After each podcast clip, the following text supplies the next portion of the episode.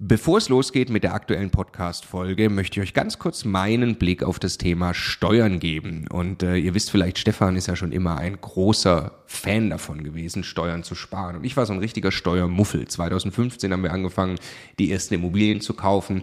Und Stefan war schon immer drauf und dran, jeden Cent Steuern zu sparen, den man irgendwo sparen kann. Und ich fand das Thema immer irgendwie ein bisschen nervig. Ich dachte, ah ja, warum soll ich mich damit beschäftigen? Klar ist es toll, weniger Steuern zu bezahlen.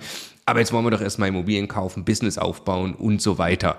Und ich bin sehr froh und dankbar, dass Stefan sehr frühzeitig zum Beispiel angefangen hat, dass wir eine Holding gründen, die Immobilien in die richtigen Gesellschaftsstrukturen kaufen.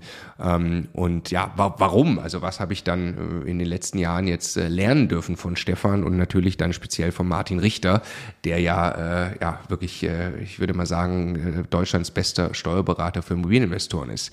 Was ich lernen durfte, ist, dass zum einen Immobilieninvestoren tatsächlich sehr viel mehr Möglichkeiten haben, Steuern zu sparen. Das ist schon sehr eindrucksvoll, was man alles machen kann. Aber dann, und das ist der entscheidende Punkt, sind die gesparten Steuern ja pures Eigenkapital. Es geht also nicht nur darum, dass ich jedes Jahr x tausend Euro weniger Steuern bezahle, sondern es geht darum, dass ich dieses Geld als pures Eigenkapital, als Immobilieninvestor ja wieder ans Arbeiten bringe und sie mit zweistelligen Eigenkapitalrenditen einsetze. Und ich mir dann anschaue, wie viel größer mein Vermögensaufbau ausfällt, zum Beispiel über zehn Jahre, dann kann es gut sein, ich habe nachher das doppelte Vermögen, weil ich mich eben damit beschäftigt habe, Eigenkapital schon vorzugehen, indem ich möglichst viel oder möglichst wenig Geld ans Finanzamt äh, äh, bezahle und möglichst viel Steuern spare, die ich wieder reinvestieren kann. Genau deshalb machen wir seit vielen Jahren sehr viele Inhalte gemeinsam mit Martin Richter und wenn du Lust hast, einmal zu erfahren, welche Möglichkeiten es alles gibt, der eine große Rundumüberblick, dann ist unser Live-Webinar kostenlos, 100% kostenloses Live-Webinar mit Martin Richter genau das Richtige. Eine Stunde lang geht er durch alle steuerlich relevanten Themen für dich als privater Immobilieninvestor. www.immocation.de slash Steuerwebinar. Da findest du die Termine. Es sind alles Live-Termine, die wir jetzt mit ihm aufgesetzt haben. Also am besten jetzt gleich anmelden. Viel Spaß! Hey zusammen! Der Content, den ihr jetzt hört, ist eigentlich für YouTube bestimmt. Wir wollten euch den aber nicht vorenthalten, also hauen wir ihn jetzt einfach als Podcast raus. Viel Spaß beim Hören! Was passiert eigentlich, wenn der Immobilienmarkt crasht, wenn die Preise so richtig runterfallen, beziehungsweise was muss man eben tun, damit man nicht pleite geht? Darüber haben wir uns ein paar Gedanken gemacht und darum geht es in diesem Video. Los geht's! Der Immokation Podcast. Lerne Immobilien. Wir fangen an. Wir haben uns sechs Gedanken rausgesucht, die wir mit euch teilen wollen. Gedanke Nummer eins zu dem Thema, der Immobilienmarkt crasht nicht. Also diese senkrechte Linie, wie die Preise runterfallen im Preischart, die können wir uns nicht vorstellen. Dieser Effekt bei Aktien, dass dann quasi so eine psychologische Welle durch den Markt läuft und plötzlich sind alle Unternehmen nur noch halb so viel wert, das kann es eigentlich so bei Immobilien nicht geben. Der Immobilienmarkt ist einfach sehr, sehr träge in seinem ganzen Verhalten. Ja, das ist auch total logisch, weil der Prozess, eine Immobilie zu kaufen, zu verkaufen, ein ganz, ganz anderer und viel langwieriger ist. Warum denken wir alle sofort an, äh, an 2008 und an die USA? Da gab es ja das Gefühl. Es war aber eine, eine andere Situation. Äh, es waren massenhaft faule Kredite an Menschen, die sich das eigentlich nicht leisten konnten. Die haben dann oft auch noch variabel finanziert. Ja? Und da sind der Reihe nach diese Kredite dann umgefallen, was zu einem ganzen Finanzmarktcrash am Ende geführt hat. Äh, selbst da haben in Deutschland die Immobilien Immobilienpreise aber nur ganz leicht nachgegeben, sind eher so ein bisschen seitwärts gelaufen. Und die ganze Kreditvergabepraxis in Deutschland ist eine völlig andere. Also wir haben erstmal auch gelernt aus 2008 andere Anforderungen an Banken, an Eigenkapitalunterlegung. Die Leute in Deutschland sichern sich Zinsen in der Regel langfristig 10, 15, 20 Jahre. Bei Erstkäufern von Immobilien haben wir nur knapp 90 Prozent ähm, Finanzierung ähm, des Kaufpreises im Durchschnitt. Das ist eine ganz, ganz andere Situation in Deutschland. Genau, also Immobilienpreise können fallen, logischerweise. Ja. Was wir nur sagen, sie crashen nicht von heute auf morgen. Ja. Und was würde jetzt passieren? Was denken wir? Ähm, also wenn jetzt Immobilien zu teuer wären, was ja auch unterfüttert wird, wenn ganz peu à peu jetzt die Zinsen steigen, na, dann kann man sich, äh, dann ist es schwieriger, Immobilien äh, rentabel zu kaufen oder wie auch immer die äh, Preise einfach zu hoch sind äh, und ein, ein Niveau erreicht haben, wo sich einfach keine Käufer mehr finden, passiert eben genau das. Es finden sich keine Käufer mehr. Und äh, dann wird die Vermarktungsdauer hochgehen und dann werden quasi über viele Jahre werden Immobilienpreise einfach entweder seitwärts gehen oder äh, peu à peu langsam runtergehen, aber eben nicht crashen. So, jetzt nehmen wir aber für dieses Video mal an, die Immobilienpreise fallen tatsächlich. Also nicht ruckartig, sondern über die Zeit gehen die Preise runter. Und jetzt wollen wir eben euch sagen, was sollte man nicht tun, wie sollte man sich verhalten, dass man nicht pleite geht. Und deshalb Gedanke Nummer zwei zu dem Thema Crash oder fallende Preise. Pleite geht, wer die Bankrate nicht bezahlen kann. Ja, das ist natürlich das Allerblödeste. Wenn ich einen Kredit mit einer Bank eingegangen bin und meine Raten nicht bediene, kann ich gar nicht so schnell gucken, wie es um die Immobilie im Ganzen dann irgendwann geht, weil die Bank natürlich darauf pocht, dass ich regelmäßig zahle. Von Schufa und all diesen Dingen schon mal ganz abgesehen. Und das Aller, Allerwichtigste dafür ist logischerweise, dass die Mieteinnahmen, die ich aus der Immobilie habe, mir auch langfristig und regelmäßig zur Verfügung stehen, auch wenn Märkte sich mal ändern und in Summe vielleicht die Nachfrage nach Immobilien sich ändert, vielleicht irgendwann ist auch mal auf dem Mietmarkt an dem einen oder anderen Standort ein Überangebot Angebot gibt, dass ich eben noch immer dauerhaft eine Miete habe, mit der ich die Bank gerade bezahlen kann. Das hat was mit dem Einkauf, Einkaufsrenditen und so weiter zu tun, aber auch damit, dass ich an dem Standort einfach eine attraktive Mikrolage habe, dass ich eine attraktive Art von Wohnung habe, dass ich meine Zielgruppe verstehe und eben sicherstelle, nicht nur heute auf dem Papier ein 8% dazu haben, sondern eben eine Wohnung zu haben, die über 10, 20, 30 Jahre hinweg, solange wie der Kredit in Summe eben laufen wird, diese Mieteinnahmen produziert. Genau. Sonderthema zum Beispiel, man könnte auch an einem sehr guten Standort sehr rentabel vermieten durch Sondervermietungsmodelle. Wenn dann der Gesetzgeber kommt und sie wegreguliert, könnten auch meine Mieteinnahmen deutlich runtergehen oder komplett wegfallen und das wäre ein Problem. Also wer nicht pleite gehen will, muss für den Standort, den sie entschieden hat, langfristig sicherstellen, dass er vermieten kann und Mieteinnahmen hat. Dritter Gedanke, pleite geht, wer verkaufen muss in Klammer, in dann einer schlechten Marktphase, wo die Preise eben runtergegangen sind. Ja? Also ähm, ein, ein, ein, eine, ein Wertverlust an der Immobilie wird ja erst dann real, wenn ich die Immobilie tatsächlich auf den Markt gebe, verkaufe, wenn ich davor vorher bezahlt habe, beziehungsweise sie noch hoch verschuldet habe, äh, dann bleibe ich möglicherweise auf Schulden sitzen und dann gehe ich sinngemäß pleite. Aber wann muss ich denn, wann gerate ich denn in Verkauf, äh, unter Verkaufsdruck? Stefan? Ja, allen voran mal in der Situation, die wir eigentlich gerade hatten, wenn ich mir die Rate an die Bank nicht mehr regelmäßig leisten kann, weil die Mieten nicht ausreichen und ich von außen Geld zuführen muss, das mir vielleicht aufgrund meines Unternehmertums, meines Jobs, was auch immer, irgendwas, was, äh, was sich auch verändern kann, ähm, nicht ausreichend zur Verfügung steht, dann wäre ich möglicherweise gezwungen, die Immobilie zu verkaufen, um eben diesen Kredit loszuwerden. Äh, es kann auch andere Szenarien geben. Ich bin irgendwie äh, Unternehmer und ich brauche das Geld an einer anderen Stelle oder ich habe irgendwo anders Schulden gemacht oder so, aber es hilft mir dann nicht nicht mal mehr richtig, wenn der Markt gerade gefallen ist und ich habe jetzt noch 80.000 Euro Restschulden auf dem Objekt und ich verkaufe in einen Markt rein, in dem ich vielleicht nur noch 70.000 Euro bekomme, dann habe ich eigentlich überhaupt nichts davon. Ich werde eigentlich immer nur diesen Kredit los und behalte netto am Ende Schulden über. Ähm, und äh, das ist natürlich eine blöde Situation, in die man nicht kommen sollte. Ergänzung wäre noch die Scheidung. Äh, ja, das bringt mich in Verkaufsdruck, weil ich plötzlich meinen Partner, von dem ich mich trenne, ausbezahlen muss. Ähm, und äh, dann muss ich vielleicht in einer Marktphase liquidieren, um an das Geld zu kommen, in der ich das eben genau nicht will. Und äh, noch eine weitere Ergänzung, wer jetzt natürlich schon ein bisschen äh, im, im, im Fix and Flip oder an Projektentwicklung oder sowas denkt, da ist da quasi die Idee, dass ich die Immobilie eben nicht langfristig halte, sondern dass ich sie verkaufe. Und wenn es jetzt hier nicht darum geht, schnell rein, wieder raus aus der Immobilie, sondern wirklich über ein, zwei, drei Jahre entwickeln, dann dauert das vielleicht länger. Ich habe irgendwelche Themen, irgendwelche Komplexitäten, keine Ahnung, Baurecht oder so, was nicht richtig vorangeht. Ich kriege die Sanierung nicht hin und plötzlich fallen in der Zeit die Preise. Dann bin ich ja auch gezwungen, diese, äh, diesen Wertverlust, der am Markt passiert ist, tatsächlich zu realisieren und dann bleibe ich auch äh, auf Schulden sitzen. Last but not least, ich habe irgendwas an der Bausubstanz falsch eingeschätzt. Da kommen irgendwelche Sanierungskosten auf mich zu, mit denen ich nicht gerechnet habe. Hausschwamm, was weiß ich was. Und ich kann es mir schlichtweg nicht leisten, die Sanierung durchzuführen und muss deshalb das Objekt abstoßen. Ne?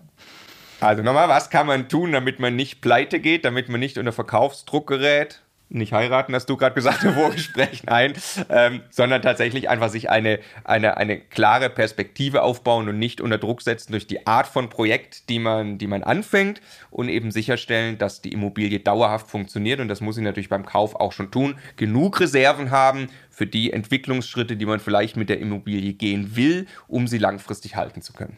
Vierter Gedanke. Pleite geht, wer nur mit Preisen spekuliert. Also wer jetzt etwas kauft und das Modell so aufgesetzt ist, in der Hoffnung, die Preise steigen jetzt weiter. Weil wir gehen jetzt ja für dieses Video davon aus, die Preise gehen eben Stück für Stück jetzt runter. Und das sehen wir ganz häufig, werden wir extrem oft gefragt. Wir leben hier in München, ja. Ah, macht's nicht Sinn jetzt in München? Sag mal, Marco, glaubst du nicht, die Preise in München gehen noch weiter hoch? Wäre es jetzt nicht eine gute Idee einzusteigen? Glauben wir nicht.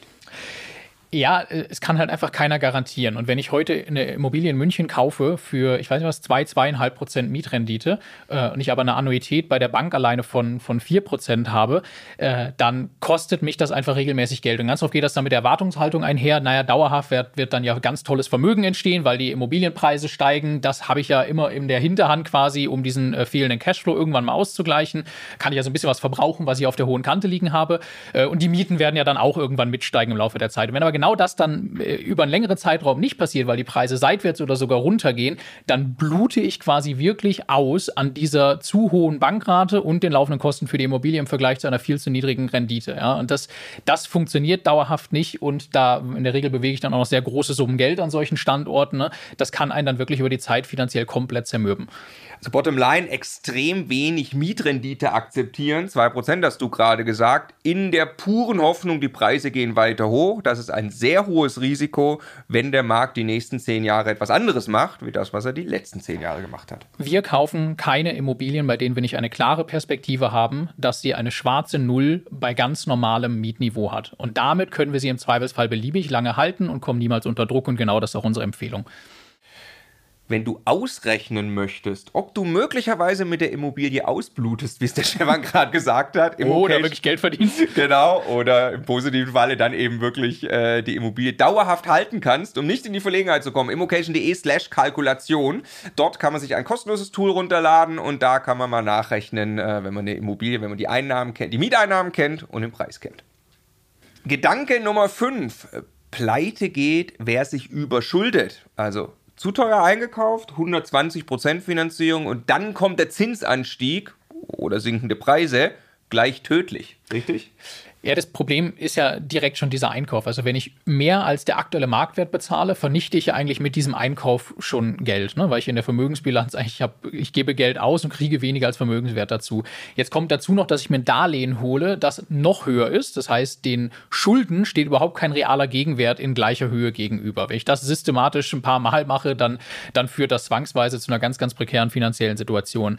Und dann kommt ja oft dazu, dass weil die Darlehenssumme im Verhältnis zu den Mieteinnahmen recht hoch ist, dass ich dann lieber noch eine niedrige Bankrate haben möchte, damit es irgendwie von der Kalkulation funktioniert. Also nehme ich eine kürzere Zinsbindung oder ein variables Darlehen äh, und am besten so wenig Tilgung wie irgendwie möglich. Und das sorgt dann natürlich dafür, dass bei, äh, bei Ende der Zinsbindung oder im Laufe der Zeit, wenn ich aber variabel finanziert habe, meine äh, Darlehensrate bei steigenden Zinsen eben deutlich höher werden kann. Ne? Ich habe wenig getilgt, die Zinsen steigen.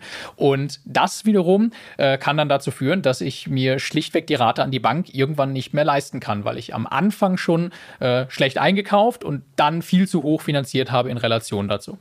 Genau, und das könnte eben zusammenfallen. Ja, steigende Zinsen laufe ich in genau das Problem. Ich bin ja in einer Marktphase, in der dann Immobilienpreise eher runtergehen. Und dann könnte sogar die Bank kommen und sagen, ich will zusätzliche Sicherheiten. Und das bringt uns wieder zurück zu dem Punkt von vorhin und zwingt mich in den Verkauf. Ja, das ist extrem unwahrscheinlich. Wir fragen immer alle Leute äh, im Finanzierungsbereich, habt ihr das schon mal erlebt, Nachbesicherung? Nee, Banken können das theoretisch tun, das steht in den Darlehensverträgen auch so drin. Ähm, das trifft dann in aller Regel den Eigennutzer, vielleicht der auch noch seinen Job wechselt und ein halb so hohes Gehalt hat und sich deshalb nicht mehr leisten kann.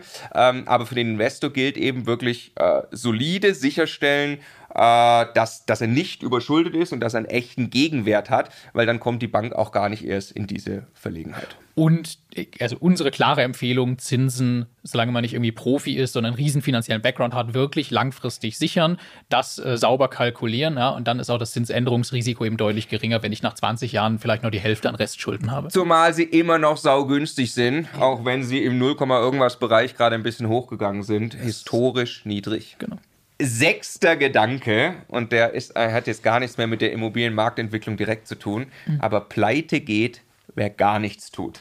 Davon sind wir überzeugt. Also wer nicht, wer, wer einfach nichts macht mit seinem Geld, der hat ohnehin ein großes Problem.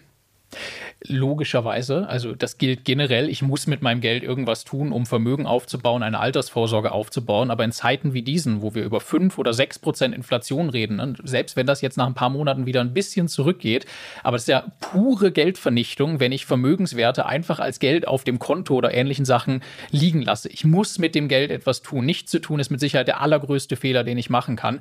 Wir sind, ich bin ganz persönlich unglaublich überzeugt davon, dass jeder, der heute hingeht und vernünftig kalkulierte Immobilien in vernünftigen Lagen kauft, egal ob die Immobilienpreise in den nächsten zehn Jahren weiter hochgehen, seitwärts gehen oder auch mal ein bisschen runtergehen, in 30 Jahren unglaublich zufrieden sein wird, diese Entscheidung getroffen zu haben, weil er mit Sicherheit eine der cleversten wirtschaftlichen Entscheidungen getroffen hat, die man heute gerade treffen kann. Deswegen gehört auch dieser Appell in das Video in meinen Augen hört auf, euch allzu viel mit Spekulationen über die Immobilienpreise zu beschäftigen. Ja. Natürlich ist das spannend, wir machen das auch, ja. Aber jemand, der Aktien kauft, in der Hoffnung, die steigen, die Kurse und das quasi die, der, der, äh, die, die Idee ist, wie er Geld verdient, der muss logischerweise eine Idee entwickeln, was die Preise tun. Aber kauft Immobilien so, dass ihr sie langfristig halten könnt und dass ihr nicht davon abhängig seid, dass in den nächsten fünf Jahren die Preise weiter steigen, sondern denkt wirklich langfristig und dann geht ihr nämlich sicher nicht pleite.